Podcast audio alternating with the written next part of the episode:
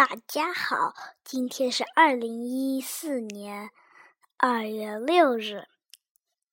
今天我 要读一个我自己在脑子里想出来的故事，也就是我写我想写出来的故事。好，就开始吧。有一个马和一个牛。他们有一天在路上散步，他们在一条小路的尽头发现了一袋可以收割成食物、各种各样的麦子啊，呃，适合适合像马、牛、羊那种吃的那种东西的种子，还有一袋金银财宝。马飞奔而去，抓住那个袋金银财宝就往回跑。牛不慌不忙的。走到那一袋种子面前，叼起那一袋种子，也就慢慢的走回去了。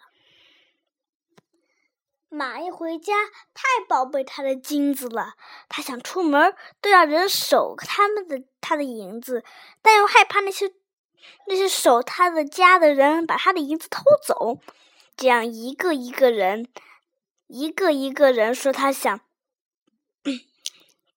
他想看那个银子，马都担心，所以他只好边拿着金银财宝边上门上路了。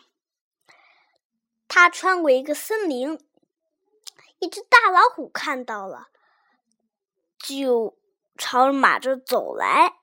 然后这个马想：“哎呀，有大老虎了，快跑快跑！”但他跑不动啊，拿着一袋金银财宝。结果最后被老虎咬死了。美马死去以后，牛啊，它可不一样了。